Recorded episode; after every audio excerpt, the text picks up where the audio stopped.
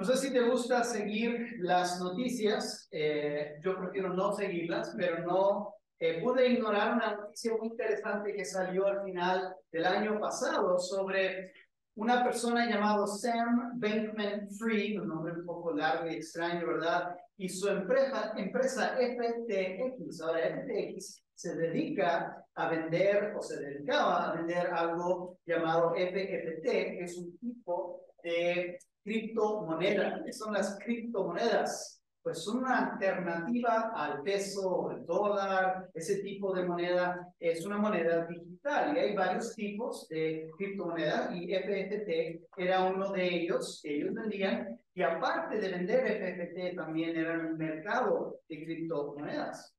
En sus casi tres años de existencia, la empresa, la verdad es que tuvo gran éxito. Estaba en un mercado muy difícil, pero pudieron atraer grandes inversiones, eh, a pesar del escepticismo que muchas veces está en ese tipo de mercado. Además, Sam mismo llegó a ser bastante famoso. Se distinguió por ser una persona que parecía ser muy generosa, alguien que quería hacer donaciones a causas nobles, y un modelo de joven empresario. De hecho, llegó a tener el título El Rey del. Miles de personas pusieron su confianza en FTX y en SAM, invirtiendo sus ahorros en esta criptomoneda FTT. Pero, ¿sabes? Sin saberlo, estos inversionistas, Sam durante estos años estaba tomando su dinero y lo estaba invirtiendo en varias cosas muy sospechosas. Estaba comprando empresas que al final terminaron en bancarrota. A veces usaba el dinero para rescatar otra empresa que él tenía llamado Alameda. E incluso usó ese dinero para comprar políticos. Mandaba dinero a sus campañas con la esperanza que ellos eh, pues harían leyes que le favorecen a él. Y pues, ¿qué pasó al final? Pues en el noviembre del año pasado comenzaron a surgir rumores en Twitter, propagados por su competidor, nada menos, que FTX estaba teniendo problemas eh, de insolvencia. Esto causó que muchos inversionistas inmediatamente quiten su dinero, causó una corrida bancaria y devaluó su, eh, el valor de la empresa el 80% en una semana.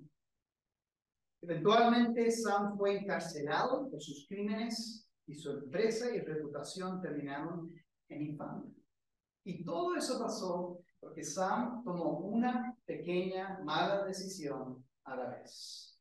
Pensó que nunca llegaría a la consecuencia.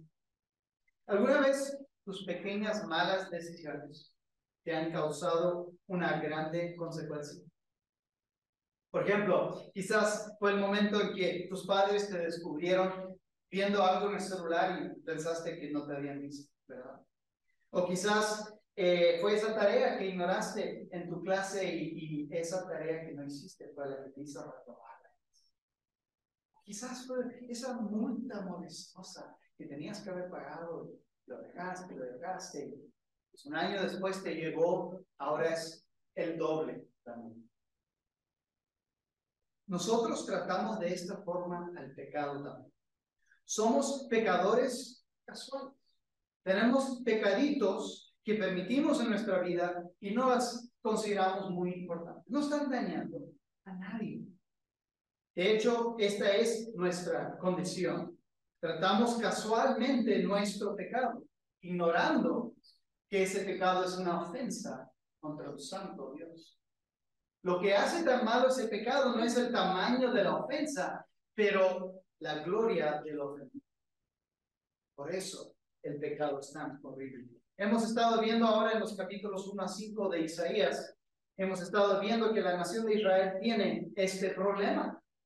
Ellos han normalizado el pecado. Están viviendo un tiempo de gran prosperidad y han permitido que el pecado llegue a ser normal. Pecados como la borrachera, el hedonismo, el materialismo y muchos más. Y si ven además en el versículo 1 de nuestro pasaje el día de hoy, lo que te vas a dar cuenta es que Isaías escribe, eh, describe que esta visión ocurrió en un cierto periodo de tiempo. Fue en el año que murió el rey Usías. Ahora, ¿quién es Usías? Usías fue un rey de Israel, eh, de Israel, uno de los mejores reyes de la historia de Israel, fue el rey de Judá, perdón. Y el rey, como la nación, también estaba disfrutando un tiempo de gran prosperidad. El libro de Crónicas nos dice que Usías fue de los mejores reyes de Judá. Durante su largo reinado de 52 años, sobrepasado solo por un rey, él disfrutó éxito militar, económico y sí incluso religioso. Hubieron avivamientos durante su reino. La gloria de su reinado sobrepasó casi todos los que vinieron. Pero ¿qué pasó? Usías, como la nación de Israel, permitió entrar a su vida pecaditos casuales. Uno en particular, el pecado del orgullo. Nos dice Crónicas, cuando ya era fuerte, su corazón se enalteció para su ruina. Decidió demostrar su propia gloria. Entró al templo y ofreció un sacrificio falso.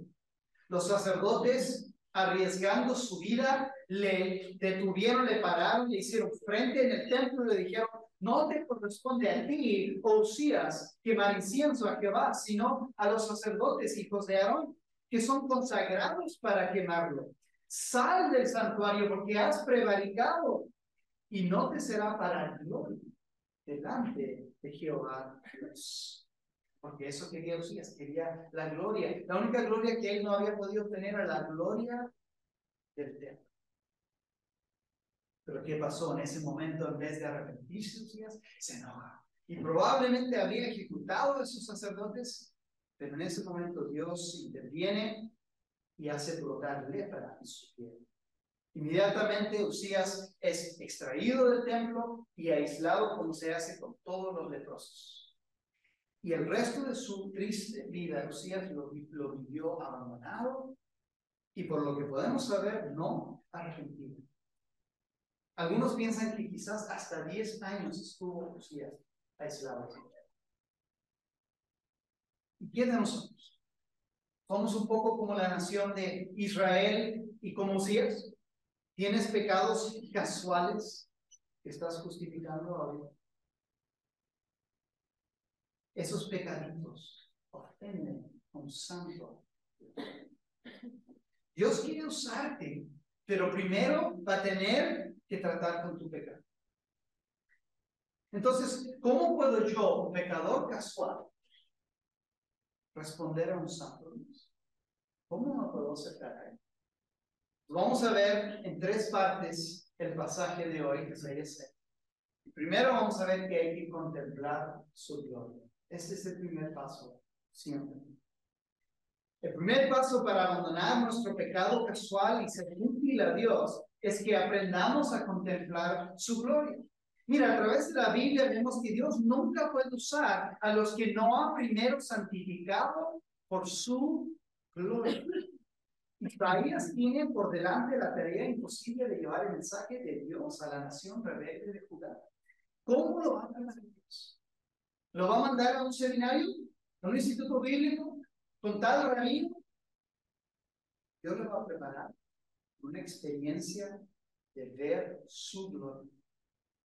Consideremos entonces esta visión. Cuando estuve preparando este mensaje, no pude pensar en una mejor forma de ayudarnos a entender los primeros cuatro versículos que describen la visión celestial que tratar de dramatizarlo un poco. Entonces, si me permiten, eh, ustedes pueden ir siguiendo los primeros cuatro versículos. Quiero que te pongas en lugar en Isaías. De repente, tú te encuentras transportado a un palacio.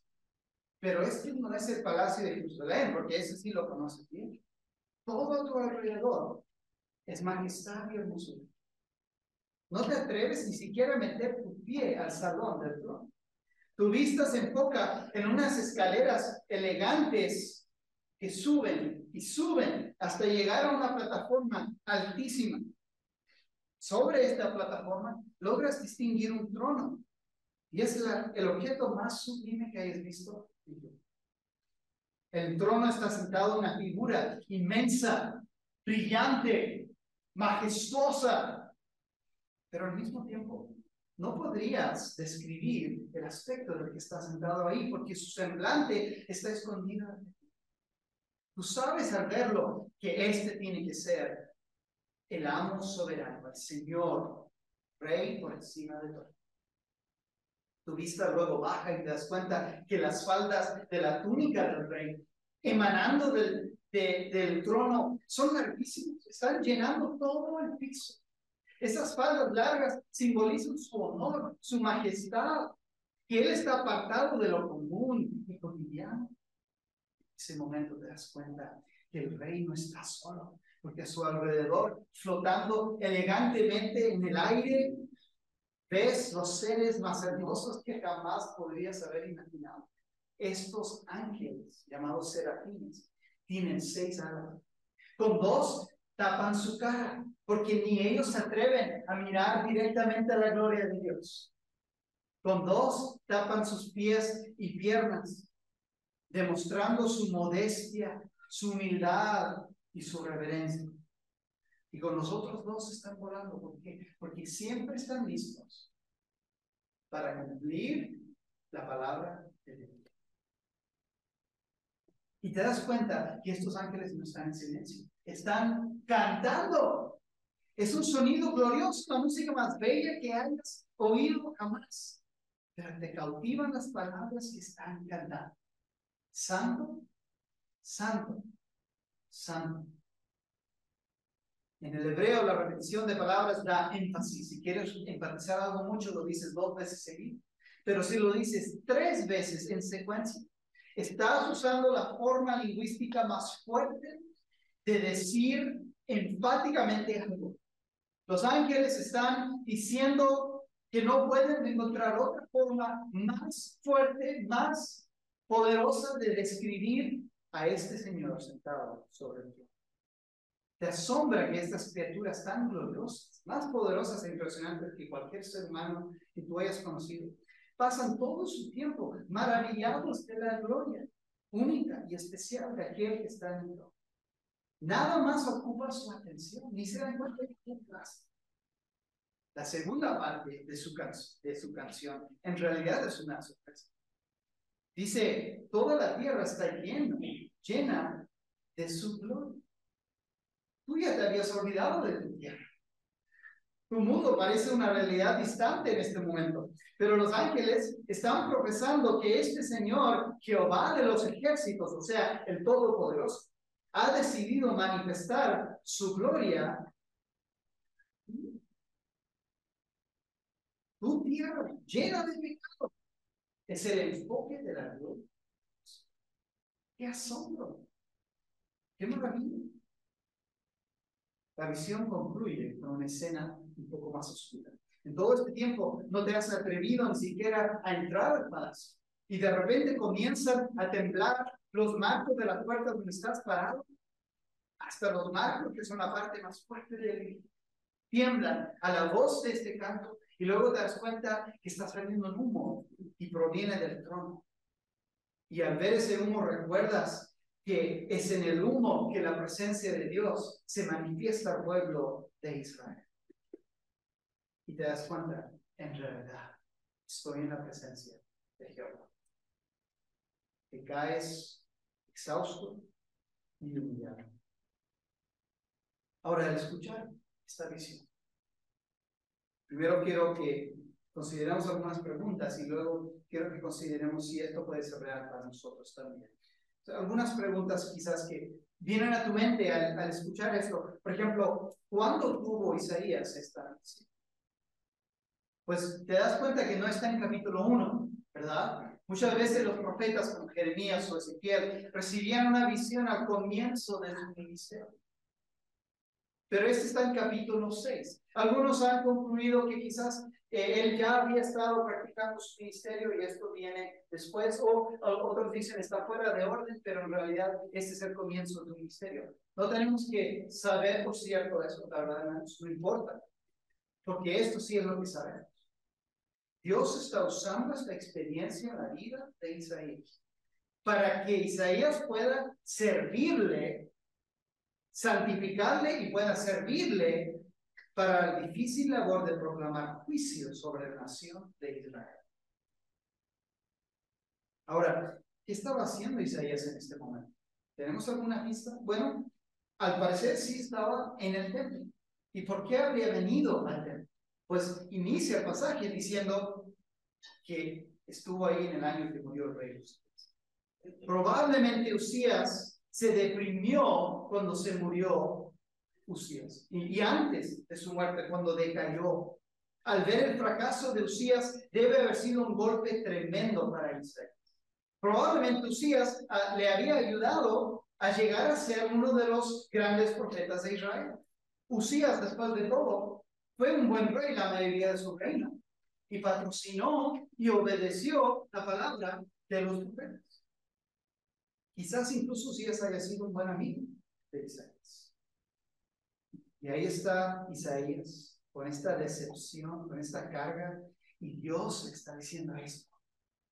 Aunque el trono de Israel ha quedado vacío, el trono celestial sigue ocupado. Y el que está sentado ahí eternamente es el santo de Israel. Esto tenía que escuchar Isaías. Quizás te preguntas también, ¿por qué están cantando los ángeles de la santidad de Dios? ¿De qué se trata eso? Podrían haber cantado de muchas cosas. Podrían haber estado haciendo muchas cosas. El canto de los ángeles revela que la santidad es la esencia de la gloria de Dios. ¿Qué es la santidad? Pues entendemos que significa apartado, algo especial, algo diferente. En Isaías se refiere eh, Isaías a Dios como el Santo de Israel cinco veces. Este es su título preferido para Dios. Lo aprendió en esta visión. ¿Qué es entonces la santidad de Dios? Es más una cualidad positiva que negativa. Muchas veces lo pensamos como negativo, pero es la cualidad que, que hace que Él sea Dios, es su diferencia, por decirlo así, es su pureza y su majestad. Me faltan palabras, como pueden notar. Y creo que ese es el punto. Esta era la forma en que los ángeles podían simplemente decir, tú eres el único Dios. Los ángeles podrían haber cantado de todo, pero enfocaron su canto en la santidad de Dios. Ahora, quiero considerar si esto puede ser algo real para nosotros. Probablemente no vamos a tener una visión como Isaías, pero te voy a proponer que tú y yo tenemos que tener esto en nuestra vida. Y deja explicar cómo. Primeramente tienes que entender que Dios te diseñó para contemplar y alabar su gloria. Es tu diseño. Efesios dice esto, en amor habiéndonos predestinado para ser adoptados hijos suyos por medio de Jesucristo, según el puro afecto de su voluntad, para alabanza de la gloria de su gracia. Dios planeó todo el plan de salvación para que tú pudieras ser para alabanza de la gloria de su gracia. Contemplar y alabar la gloria de Dios no es un medio para llegar a fin. ¿Me vieron? ¿Puede decir una vez? Contemplar y alabar la gloria de Dios no es algo que hacemos para llegar a una cosa. Es el fin. Tu vida es como una máquina muy avanzada que requiere un combustible. ¿Cuál es el combustible? La gloria y tu máquina no funciona, no tienes Pero lo que pasa es que nosotros somos, como muchos, como todos a nuestro alrededor, somos ladrones de gloria. Nuestro mundo no es tan diferente al de Isaías. Hoy también las personas tratan casualmente el pecado y por lo tanto están bajo la condenación del Santo de Israel. Las influencias y los deseos de este mundo intentan robarle la gloria a Dios. Nosotros le robamos la gloria a Dios por lo intentamos. Y fácilmente nuestros corazones son engañados por esa oferta. Mira, Dios te quiere usar, pero mientras tus ojos están en ti o en tu entorno, te vas a ser inútil. Tú necesitas la gloria de Dios. Y una buena noticia. Dios está mostrando su gloria. ¿Cómo lo está haciendo? La Biblia nos dice tres formas. En la creación, la Biblia, por medio de Cristo. Salmo 8 dice, oh Jehová, Señor nuestro, cuán glorioso es tu nombre en toda la tierra. Has puesto tu gloria sobre los cielos. Según el salmista, yo puedo ver la gloria de Dios en la creación, cuando yo le en la luna y en las estrellas, y aún en la gloria imperfecta del ser humano. En tu cara, yo veo la gloria de Dios. Corrompida, ¿cierto? Manchada, borrosa, siendo santificada. está. Pero no solamente en la creación, en la Biblia vemos aún más claramente la gloria de Dios. Dice 2 Corintios 3, 18, por tanto, nosotros todos mirando a cara descubierta como en un espejo la gloria del Señor, somos transformados de gloria en gloria, en la misma imagen, como por el Espíritu del Señor. En este contexto, Pablo está hablando de la palabra de Dios. Al leer su palabra en sumisión a su espíritu, poco a poco él nos está revelando su gloria y en el proceso nos hace más como Él. Solo por buscar diariamente la gloria de Dios en las vas tú a poder contemplar la gloria y ser transformado por Él. Nada más.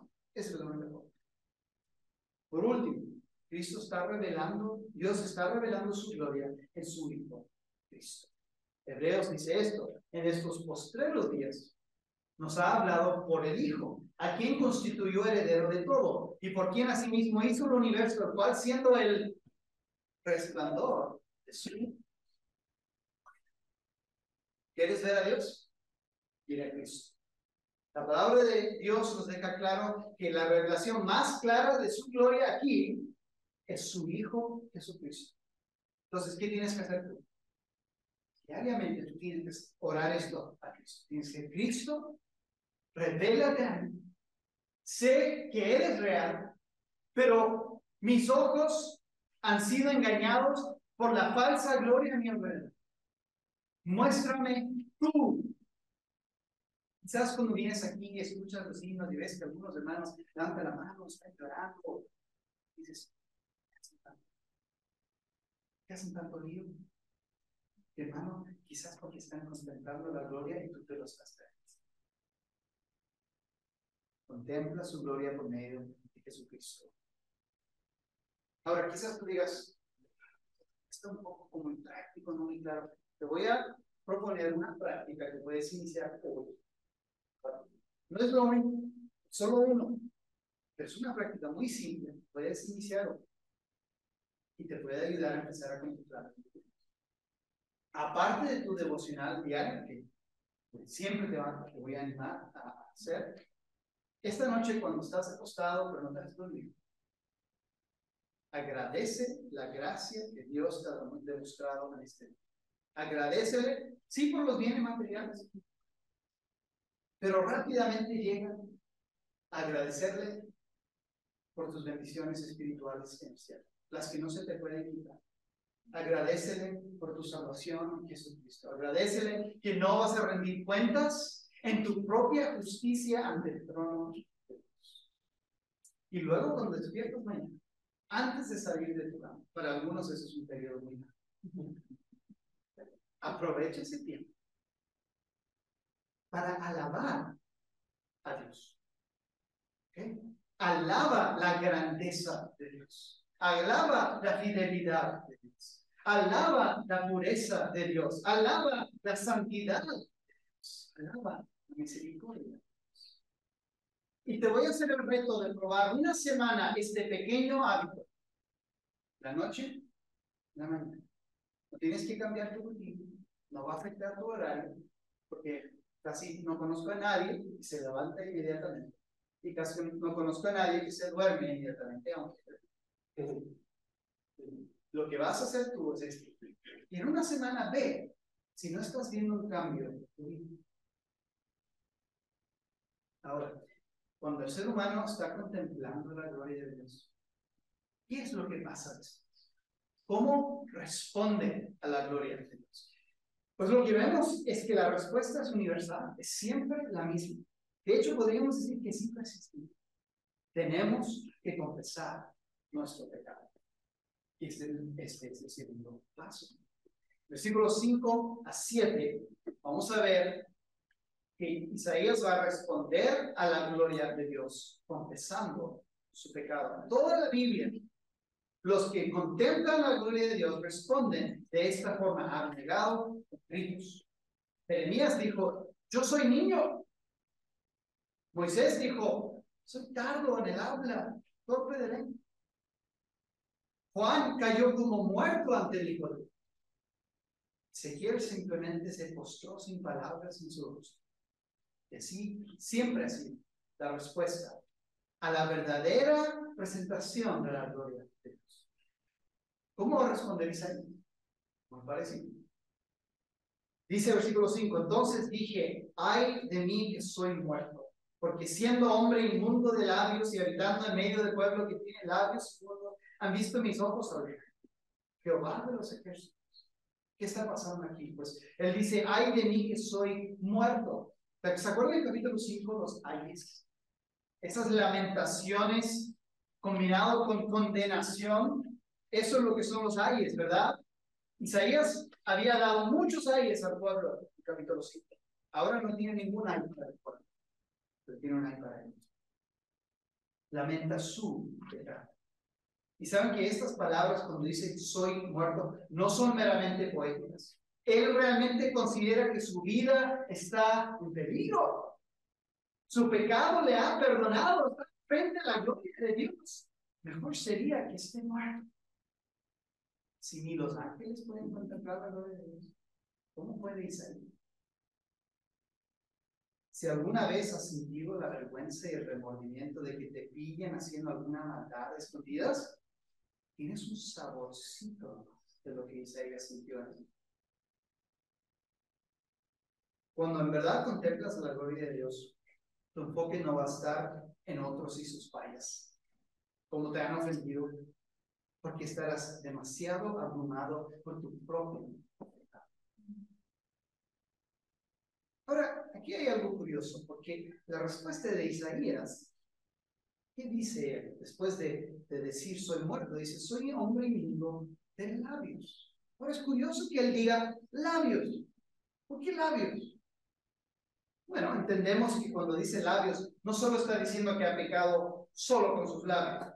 Entendemos que es metonimia, es decir, los labios representan todo su ser. Él está diciendo, todo mi ser es inmundo. Pero ¿por qué escoge labios? ¿Podría haber escogido manos, mente, corazón o sus ojos, porque luego dice que ha visto a Jehová, entonces, ¿por qué no hablar de sus ojos? Pero menciona sus labios. Yo puedo pensar en dos razones.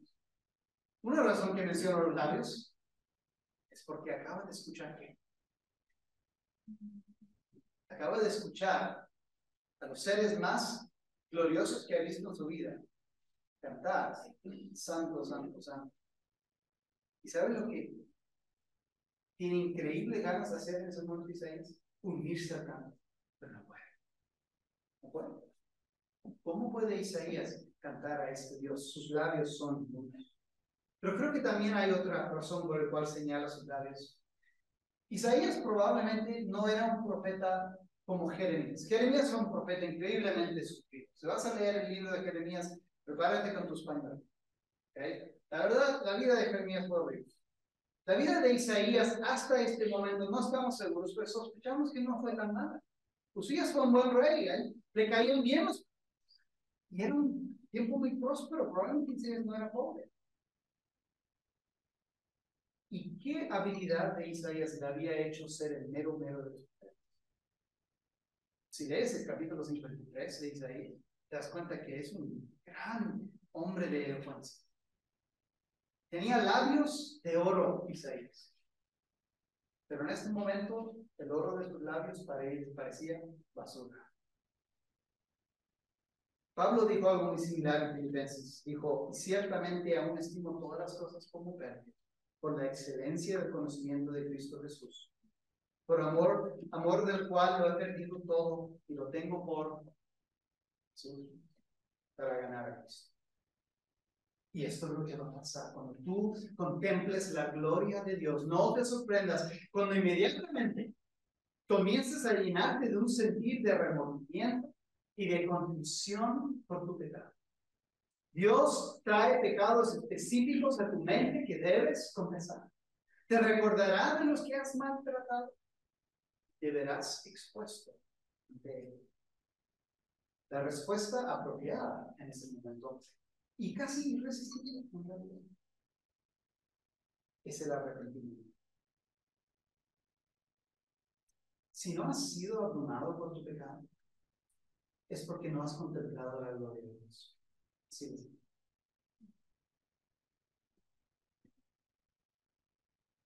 Pero qué bueno que ahí no termina. Este es el punto bajo de la historia, ¿verdad?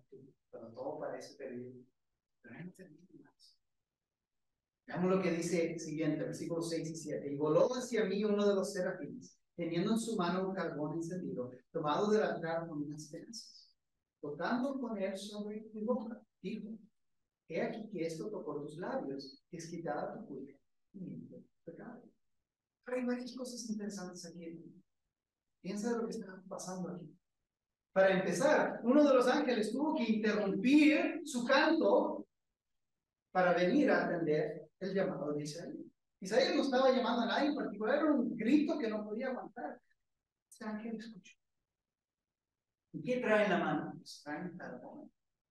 Pero está tan caliente este, este, carbón que este ángel, cuyo nombre Serafín significa el que quema, no lo puede tocar.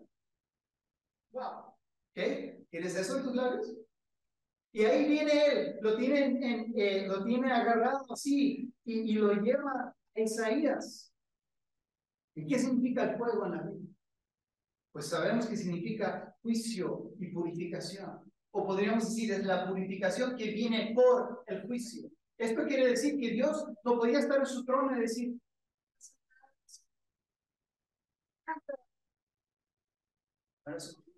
no podía decir, disculpa, Isaías, y todos, no. Tenía que haber un juicio purificador por este pecado. El único remedio para el pecado, para la enfermedad del pecado, así como el fuego cauteriza una herida. El único remedio para el pecado es el fuego purificador del santo juicio de Dios. Pero, ¿qué es este altar de donde el ángel agarró el carbón? No estamos seguros a, qué se refiere aquí porque no nos da más información. Pero ¿sabes a lo que nos recuerda? El altar que siempre quemaba en el templo. Continuamente en el templo quemaba un altar en donde los pecados de Israel podían ser perdonados. ¿Es algo interesante? A Isaías no se le pidió traer un sacrificio. Cuando él dijo, soy pecador, nadie le dijo, ok, ven, trae tu sacrificio y todos estarán bien. Carbón ya estaba feliz.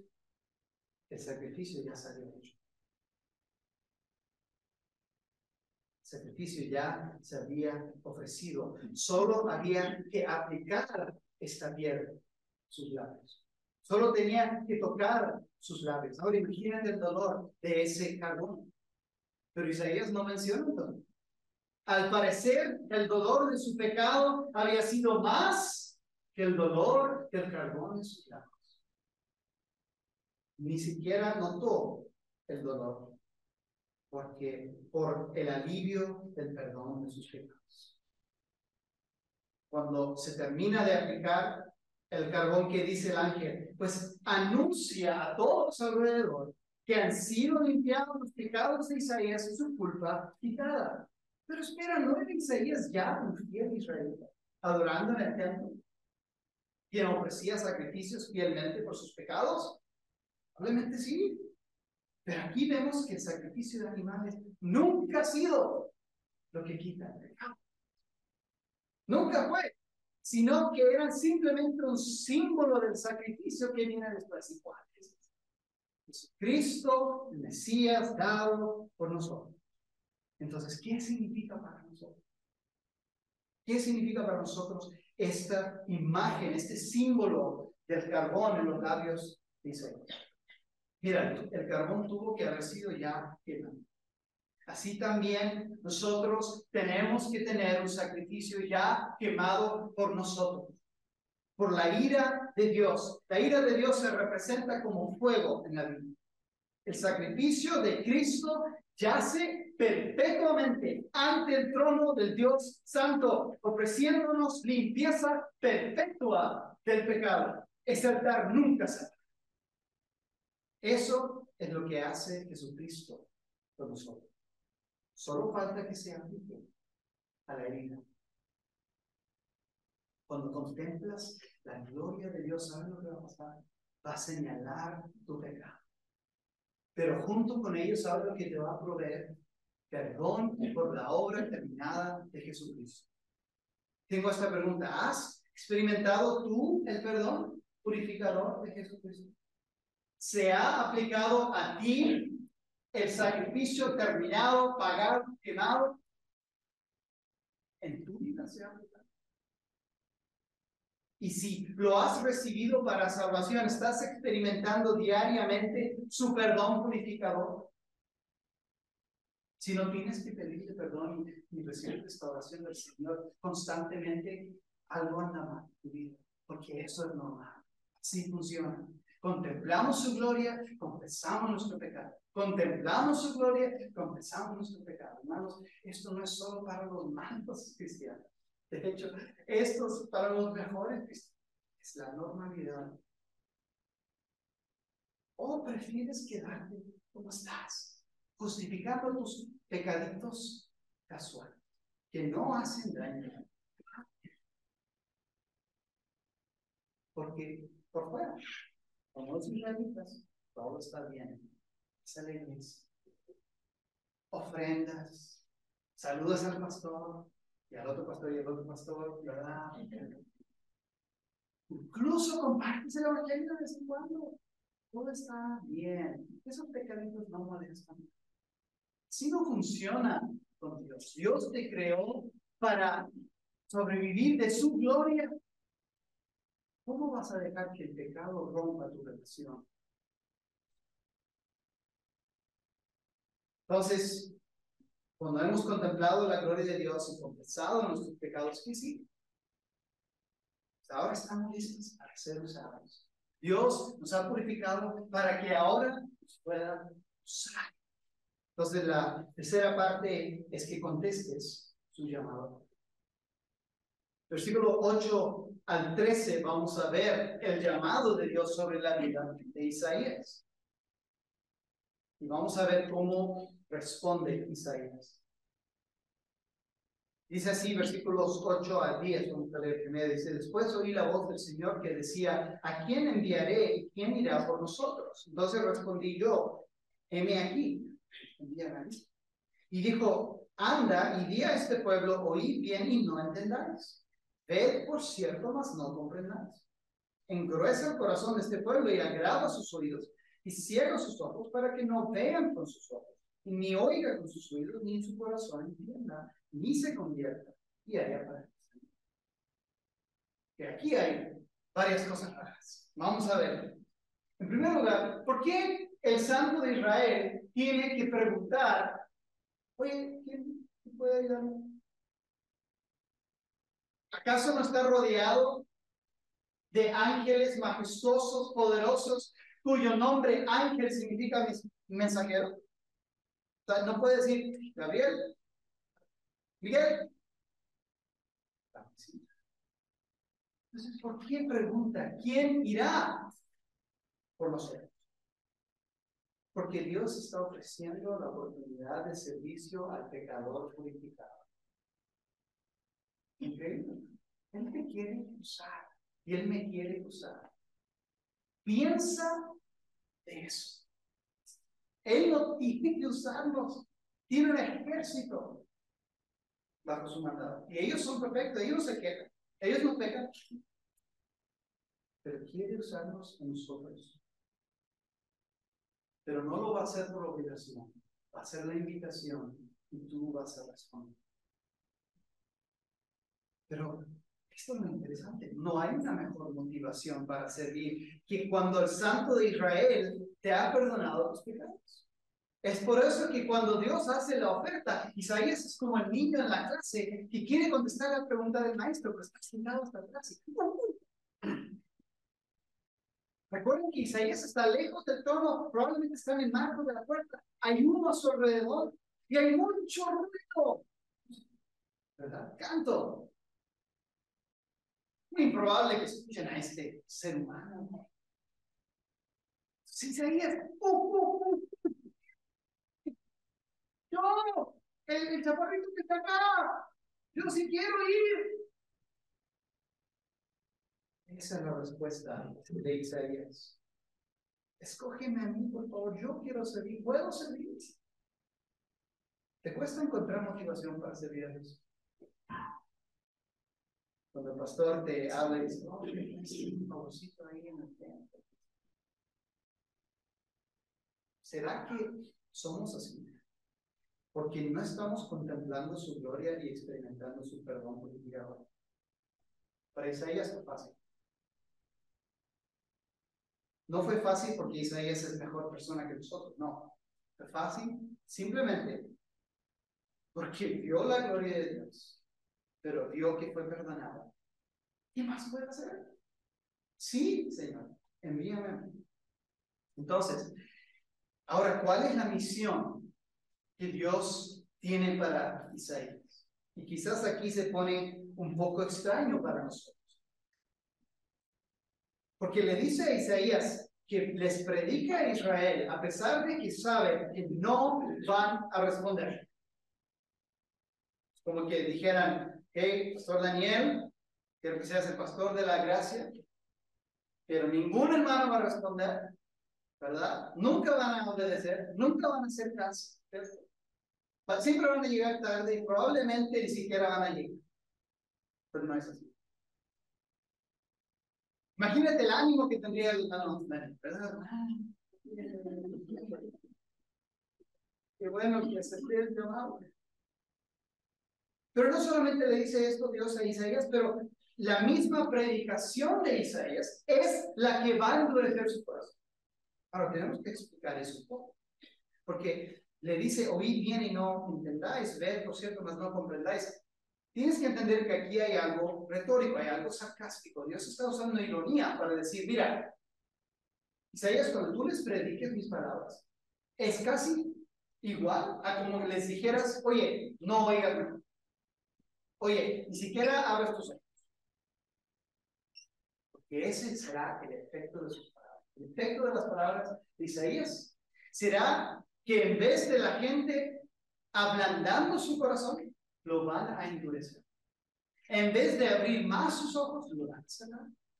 Y en vez de prestar más atención por sus oídos, se van a soltar. Ese será el efecto. Pero no será, no será por las palabras de Isaías. Será porque el corazón es duro. Entonces, ¿qué, implica para nosotros este llamado? Quizás veamos esto y digamos, no veo cómo aplicar esto. O sea, yo no quiero ese tipo de llamado para empezar. Y, uh, pues, ¿qué significa para mí? Pues, tenemos que preguntarnos, ¿cuál es nuestro llamado principal en el mundo? Sea, aquí hay algunos, creo que en este momento solo uno, que es un pastor en esta sala. La gran mayoría no somos pastores. Quizás hay por ahí algún diácono. Pero la mayoría somos vamos, asistimos a la iglesia, miembros. ¿Cuál es nuestro llamado? El llamado que todos tenemos centrado. Les voy a decir algo, el, llamado de nuestros pastores principal no es ser un pastor de la gracia. Ese no es un llamado fundamental. De los diáconos, ese tampoco es nuestro llamado. ¿Cuál es nuestro llamado central? El llamado que va hasta el diseño de la creación original. Nuestro llamado es ser clamadores de la gloria de Dios. Quizás podría decir reflectores de la gloria. Ese fue nuestro diseño, pero el pecado lo ha arruinado. Cuando Dios nos redime del pecado, ¿saben lo que hacen nosotros? Esto es genial. Nos convierte de ser ladrones de su gloria a ser embajadores de su gloria. Cuando Dios te purifica con ese, e, ese juicio purificador sobre Cristo que se aplica a tu vida, tú vas de un ladrón de gloria a un embajador de gloria. Entonces, en esencia, lo que estaba diciendo Dios a Isaías y lo que nos dice a nosotros es, mira, no importa la respuesta en realidad de los que escuchan tu palabra, tú vas a ser un fiel y efectivo siervo si es que proclamas mi gloria. ¿Cómo puedes ser tú, eh, cómo puedes cumplir tu llamado en tu trabajo? Viviendo, proclamando su gloria, siendo un embajador. Sí, sí. Que Dios se vea un poco más exaltado porque tú estás ahí. ¿Cómo puedes en tu hogar, padre, madre? Ahí tú puedes exaltar la gloria de Dios. Que tus hijos vean que Dios es mejor que la serie en Netflix. Que Dios es mejor que las vacaciones familiares. Ahí tú puedes cumplir tu llamado. Etcétera, Y la última parte de este pasaje empieza con esta pregunta de Isaías. Dice versículo 11, y yo dije, ¿hasta cuándo, Señor? Es una buena pregunta. ¿Cuánto tiempo? ¿Cuándo sabré que se ha cumplido la misión? Respondió él, hasta que las ciudades estén asoladas y sin morador, y no haya hombre en las casas, y la tierra esté hecha un desierto, hasta que Jehová haya echado lejos a los hombres y multiplicado los lugares abandonados en medio de la tierra, y si quedare aún ella la décima parte, este volverá a ser destruido. Pero como el roble la encina, que al ser cortados aún queda el tronco, así será el tronco la simiente santa. Que vamos a desenvolver esto y ya estamos llegando a la conclusión. La pregunta de, Isaías no nos sorprende, ¿verdad? Dice, ¿hasta cuándo, Señor? O sea, ¿cómo sabré que se ha terminado este, esta genial misión que me has dado, ¿cierto? Si la respuesta va a ser tan negativa, ¿cómo sabré que he cumplido? Esta pregunta es esencial. Muchas veces evaluamos nuestro servicio al Señor en términos de almas ganadas o de cantidad de personas sentadas en nuestro templo o por la palabra de afirmación del pastor. Así sé que he cumplido mi llamado. ¿Cuándo sabemos que hemos cumplido el llamado? Pues Dios le dice a Isaías, tu ministerio va a continuar hasta que el juicio que he planeado para el pueblo sea cumplido. Es decir, nuestro llamado de ser embajadores de la gloria de Dios no terminará hasta que su plan para este mundo se haya realizado. Para Israel, este sería un final de juicio y desolación. Dice Dios que los judíos van a ser echados lejos y serían abandonados. Pero termina palabrita hermosa que, no, que es bello leer. Dice, Dios va a dejar un remanente. No sería más que una décima parte de la nación. Y aún esta va a sufrir. Pero del tronquito que queda, este árbol cortado va a brotar un nuevo Dios no va a abandonar a su simiente santa, sino que será fiel a los pactos que hizo con Abraham, Isaac y Jacob. Dios seguirá fiel a su pueblo a pesar del juicio. La misión que Dios nos ha dado aquí puede ser pesada, pero estamos rodeados de aquellos, porque estamos rodeados de aquellos que prefieren ser sordos, ciegos. Sin embargo, Apóyate en la esperanza de que Dios al fin va a restaurar todas las cosas y todo será para su gloria. Ok, ¿cómo vamos a responder a esto? Quiero dejarles con esta última proposición, pero permítanme explicarlo un poquito. Dice así, porque el santo de Israel santifica al que llama. Eso es lo que está haciendo en la vida de Isaías. Busca en Cristo tu gloria santidad y vida. Que déjame explicar esto un poquito y vamos a Dios no puede usar pecadores casuales. Eso ya lo hemos dicho. Ahora, déjame mostrarte algo increíble del libro de Juan. Y no te voy a pedir buscar, solo quiero que escuches y pienses de la lógica de lo que va a decir aquí Juan. El apóstol Juan está escribiendo acerca del Mesías, Jesucristo.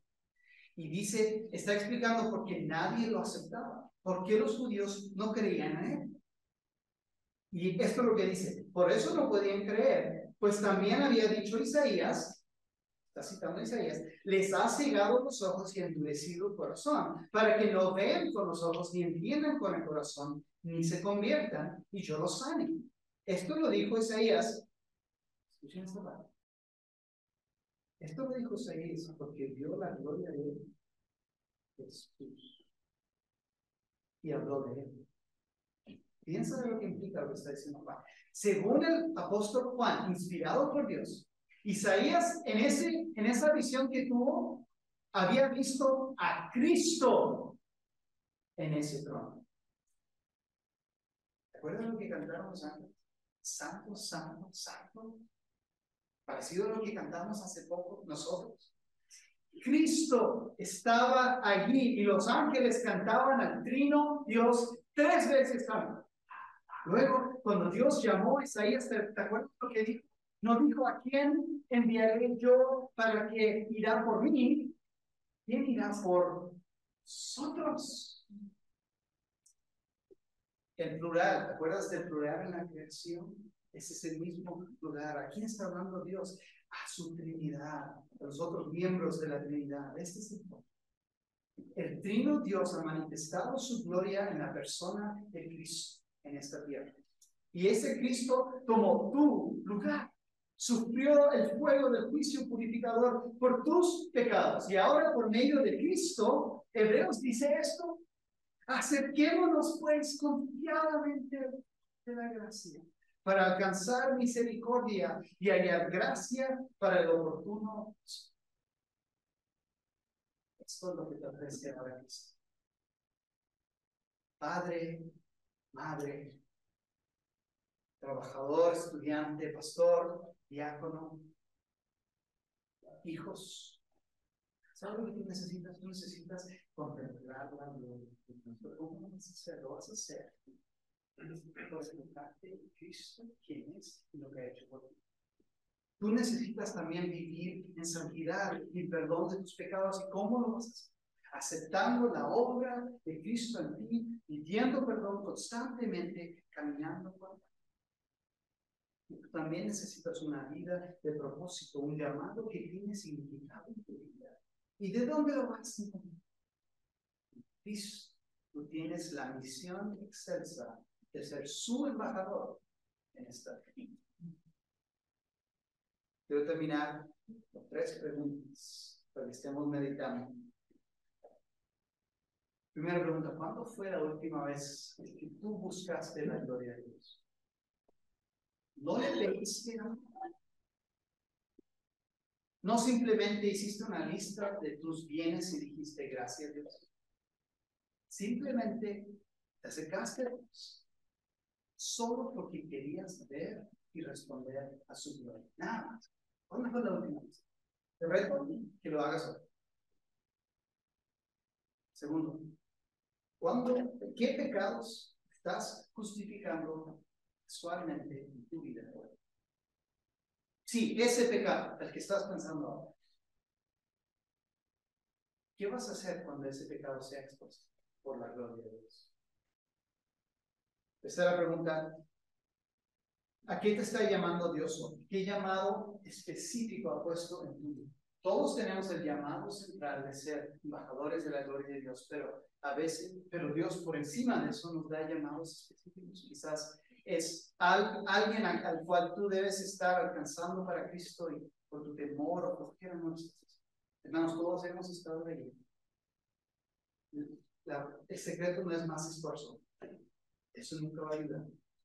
El secreto es contemplar la gloria de Dios, aceptar tu pecado y aceptar su llamado, contestar su llamado. Vamos a orar y estaremos meditando. Nuestro Dios, gracias por tu provisión de Cristo. Gracias que por Cristo nuestros pecados han sido pagados. por lo tanto puede ser perdonado. Señor, quizás aquí hay alguien que nunca ha recibido ese sacrificio hecho por Jesucristo en sus vidas.